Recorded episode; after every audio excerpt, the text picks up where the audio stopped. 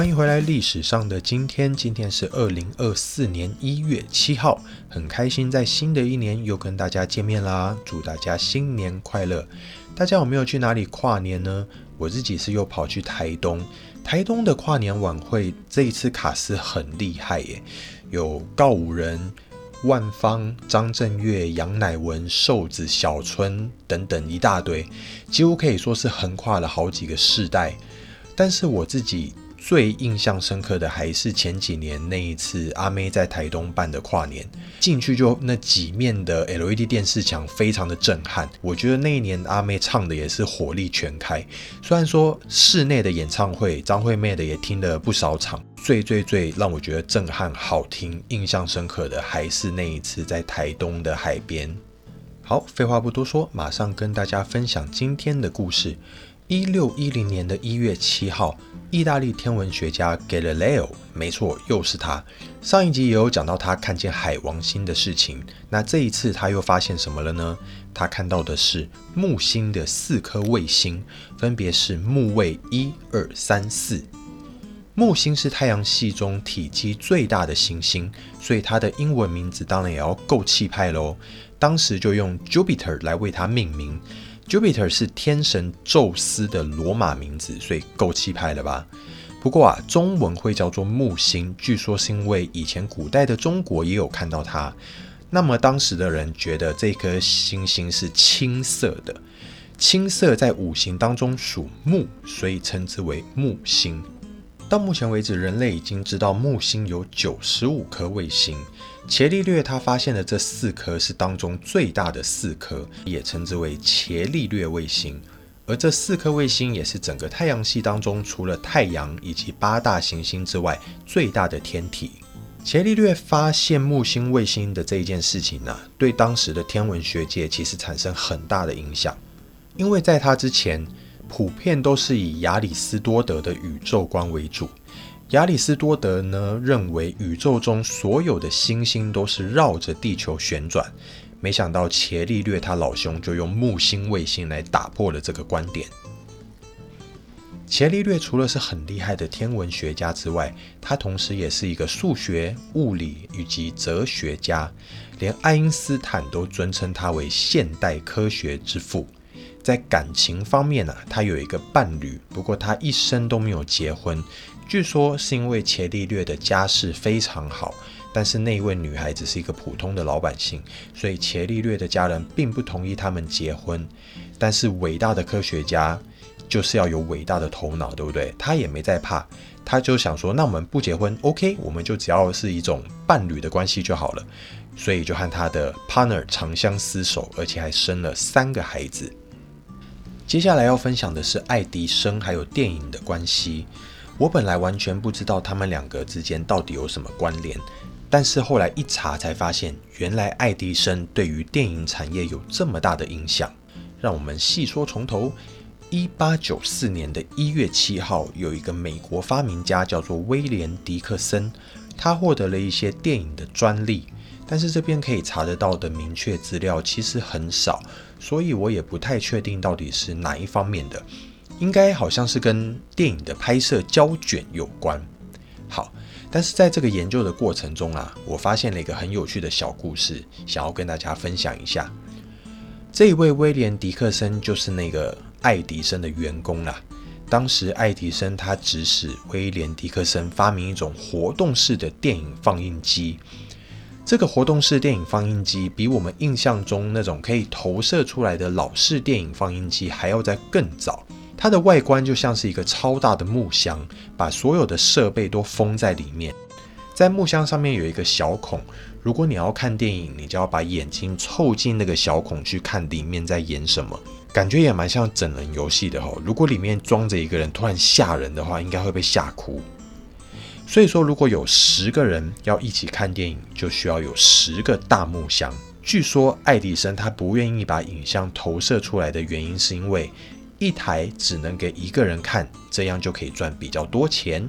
爱迪生真的不愧是一个非常厉害的商人。但是这种设备啊，过没几年就被可以投影出来的那一种设备给取代了。有趣的是啊，在电影发展的过程中呢，爱迪生扮演了非常重要的角色。爱迪生不仅是一个发明家，刚刚提到他是一个手段很高明的商人。他当时垄断了非常多项电影的专利，而且还要求片商啊、电影院都要固定向爱迪生缴权利金，根本就是像收保护会、保护会、保护保保护费一样哦。甚至呢，爱迪生他还垄断了当时唯一生产电影胶卷的柯达。几乎可以说是那个时候，如果你想要拍电影，你就必须要经过爱迪生同意。那有一些可能他不愿意或者是没有办法配合的人，他如果想要拍电影，他就只能偷偷的买通柯达内部的员工来取得电影胶卷，而且还必须要跟爱迪生的公司搞一堆有的没的专利啊、权利等等的。如果你不顺爱迪生的意哦，踩到他的线，他就会告你。甚至还有传闻，爱迪生会找黑道去对付那些不听话的家伙，所以这些独立制作公司他们就越来越不爽，而开始反抗，其中也包含了二十一世纪福斯的创始人威廉福斯。这一些不想被爱迪生控制的人就觉得，诶，那我们就跑远一点好了，跑到你管不到的地方。就算你真的想要告我们，或者是找人来砸场子，你也是要大老远的，应该对你来说你也懒得花这个精力吧。然后当时爱迪生的据点在美国东岸的 New Jersey，所以这些人就横跨了美洲大陆，跑到了西岸的加州洛杉矶。他们也发现这边的日照时间比较长，天气很好，而且还有各种不同类型的自然风景，非常适合拍摄电影。于是就这样子，在这些人在这边驻地发展起来之后，洛杉矶慢慢的演变成为现在的好莱坞的电影工业的诞生之地喽。一月七号，同时也是尼可拉斯凯奇的生日。他十七岁的时候就进入演艺圈，三十一岁就拿到奥斯卡最佳男主角，之后更是接演了一堆卖座大片，比方说《变脸》啊，《空中监狱》这些是比较早期的。而且他非常多产，片酬当然也是好莱坞一线演员的等级。但是凯奇哥太爱乱花钱了。买飞机、买游艇、买珠宝，那些都只是基本款而已。他还曾经花了将近台币一千万买一个暴龙的骨头，真的是有钱没地方花，有够羡慕。虽然最后发现那个骨头其实是从蒙古被偷出来流入黑市的，凯吉哥也把它给还回去。而且凯吉还特别爱买房地产，还不是一般的房子哦，可能是包含城堡啊、庄园那种很奢华的东西。他还曾经买了美国最厉害的鬼屋 The Lori House，这栋房子就是有出现在美国恐怖故事，好像是第三季吧，讲女巫的那一季，不是有一个纽奥良的大妈叫做拉劳瑞夫人吗？然后她会虐待黑奴，后来好像被诅咒她不会死。就被埋在土里面，一路活埋到现代，又被挖出来，遇到那些女巫。这个大妈住的房子，就是后来被凯吉哥买下来的 The Lori House。后来尼可拉斯因为理财没有理好的关系啊，欠了一屁股债，所以就疯狂的接演各种电影，几乎可说是来者不拒。当然也演到了一堆烂片，所以才会被公认为好莱坞烂片王。但是这几年他也有演到一些不错的片子，慢慢把他的声望给拉回来。尤其目前正在上映的《梦行者保罗》，据说口碑非常之好，也入围了金球奖音乐与喜剧类最佳男主角。这部电影就是制作《妈的多重宇宙》那一间 A 二十四出的，所以感觉蛮值得一看的哦。还有一个后期也是大量接电影的好莱坞一线巨星，就是布鲁斯威利。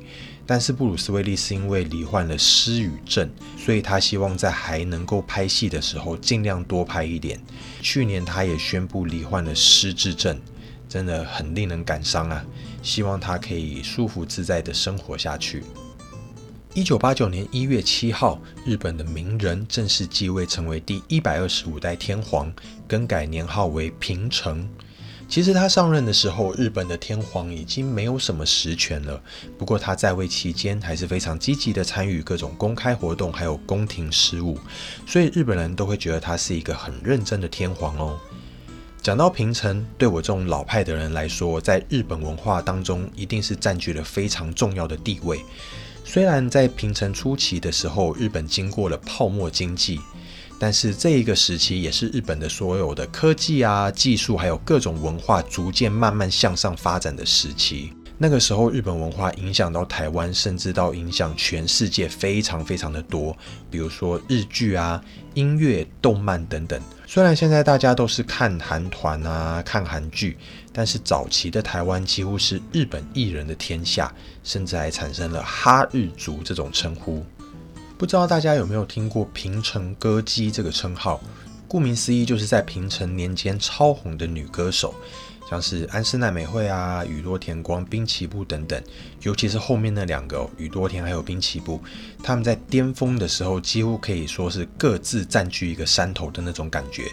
两派的粉丝应该也是有一点小对立啦。我自己是宇多田派，然后但是要我要先说，我没有不喜欢滨崎步哦。滨崎步有一些歌我也觉得很好听，我也有买过他 M 的那张单曲，但还是心里会觉得。宇多田的歌唱实力比滨崎步好太多了，而且他又是自己创作。那滨崎步如果是放在宇多田面前，就是完全输惨了。那个时候，我和我一个好朋友刚好是宇多田派，还有滨崎步派。有一次，我们真的是太无聊，放假的时候就拿起电话，家用电话，随便拨几个号码。打通接通之后就说：“喂，请问你比较喜欢宇多田还是滨崎步？”我用电话那头整个傻眼了，我们就赶快挂掉。先说这是非常不好的示范哦。但是小时候就是比较叛逆一点嘛，喜欢做一些奇奇怪怪的事情。总之呢，平成时代的日本文化输入对台湾的流行真的有非常非常重要的影响。然后刚刚讲到现在是韩流的天下，对不对？前阵子刚好 Google 庆祝二十五周年，公布了这二十五年以来全世界的人口使用 Google 搜寻最多次数的一些事物，其中被搜寻到最多的男子团体，指的是全世界哦，就是 BTS。那女子团体呢？大家一定猜得到，就是 Blackpink in your area。另外，在那个榜单里面，我觉得蛮有趣的是，被搜寻到最多次数的时尚 icon，你知道是谁吗？竟然是蕾哈娜。我不是说她不时尚哦，可是问题是蕾哈娜不是歌手出身吗？虽然说她现在几乎都是靠美妆品牌来赚钱啦，但是，嗯，只能说她转职转得非常成功喽。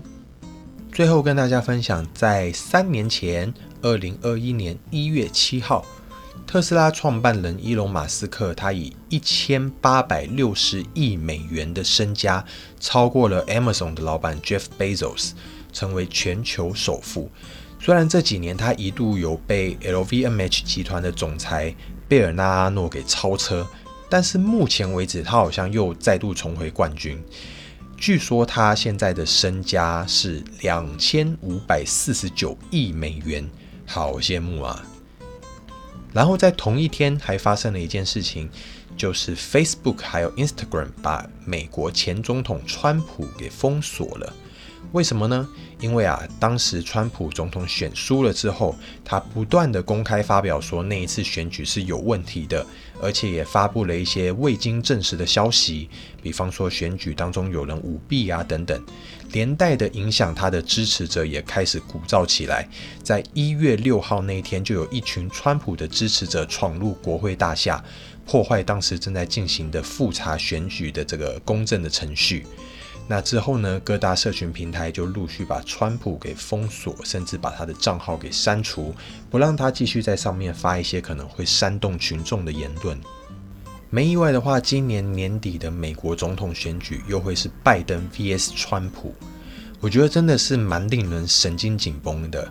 这两个人呢，拜登他老兄都已经八十几岁了，川普又是一个狂人。